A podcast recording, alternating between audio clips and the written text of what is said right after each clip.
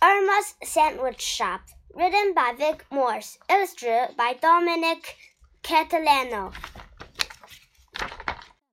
Irma's Irma opens a shop. We all like a good sandwich, and we all have our favorite. Maybe it's peanut butter or jam, or maybe it's ham and cheese with um, pickles and mustard. But not Irma. She did not like sandwiches, but she sure could make them. In fact, Irma loved to make sandwiches. She loved it more than anything else. Irma made lots of sandwiches, and she never heard of one she couldn't make. So no one was surprised when Irma opened a sandwich shop. Irma's shop was on the corner of Pumpernickel and Rye. It was the bus uh, business corner in town. Everyone passed her shop at least once a day, and when they did, they had to stop. Irma nailed a large sign to the front of her shop. It read Irma's Tasty Sandwich Shop. You named it, and I make it. Irma's famous sandwiches. There wasn't a sandwich Irma couldn't make, and it wasn't long before everyone began to believe it. believe it. If you named a sandwich, Irma would make it. If she didn't have the ingredients, it never took her long to get them.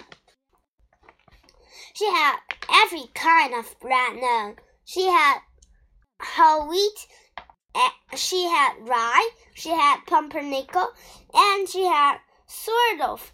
Why, she even had plain white bread. She had bread with nuts in it, and she had bread with fruit in it. And she baked it all in the back of her little shop. If Irma didn't have the bread he wanted, she would bake it. Irma's first customer was Reuben Cornwall. He wanted corned beef with Swiss cheese and sauerkraut, and he wanted it on rye bread. Irma called the sandwich a Reuben. It was a big hit at the shop. She sold more Reubens than any other sandwiches. Sandwich. Little Joey Tawdry came into Irma's shop more than anyone else did. Each day he stopped at Irma's uh, on his day uh, on his way to school and each day, he ordered a different sandwich. The kids in the lunchroom were impressed with Joey's Joey's sandwiches. He loved sausage sandwiches with chocolate sauce and bean sprouts. But his most impressive sandwich was one stacked high with ten different kinds of meat. Between each layer of meat was something different. There was mustard and ketchup and lettuce and pe and peppers. There was grape jam and pickles and peanut butter and horseradish.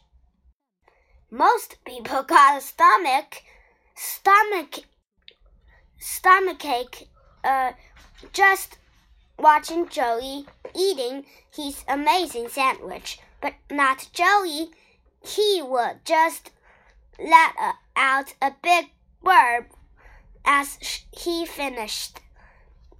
Then he would smile and wipe off his face. The animals want sandwiches. Irma became a very famous sandwich maker. Before long, every living creature was stopping by Irma's shop. Everyone ordered his or her favorite sandwich.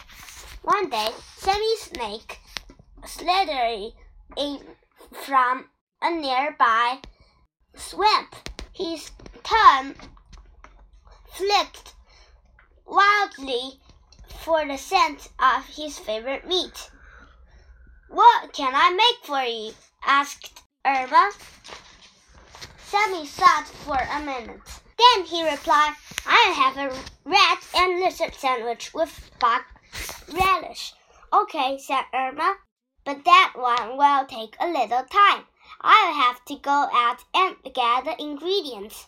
I'm happy to wait, said Sammy with a smile. A truly good sandwich is worth wait for. An hour later, Irma was back. She had a basket full of rats and lizards and bugs. She carefully laid them upon fresh lettuce between two slices of rye. Sammy swallowed the sandwich in one big gulp. Then he slithered out of Irma's with a bug in his stomach. The next day, Val vulture swooped into Irma's shop. Val sat on the counter and waited patiently for service. Soon Irma came out of the kitchen to take Val's order. What can I make for you? asked Irma.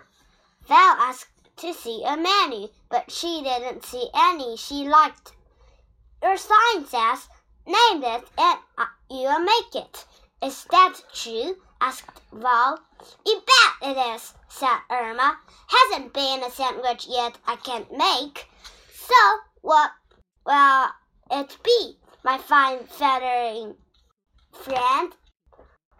How about some fresh that Awesome.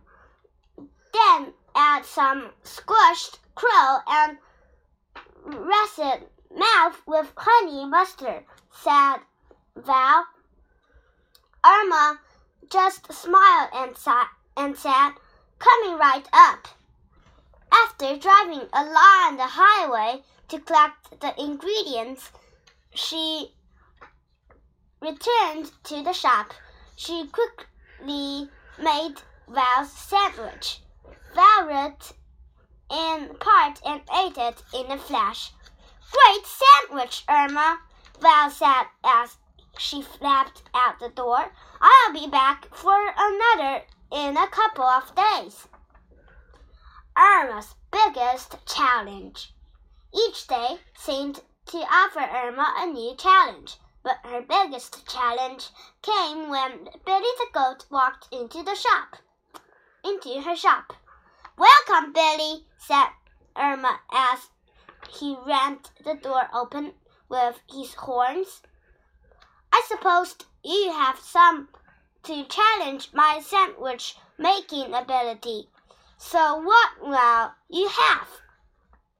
Billy began to rattle off a list of ingredients crushed tin cans, old socks, uh, toast, a bird nest, an old book, and a hat of cabbage, some pickled peppers, and some minced cheese mold, a dash of salt, and a cup of hot salsa.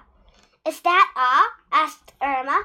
Yep, said Billy, but I wouldn't mind if you toast the old socks.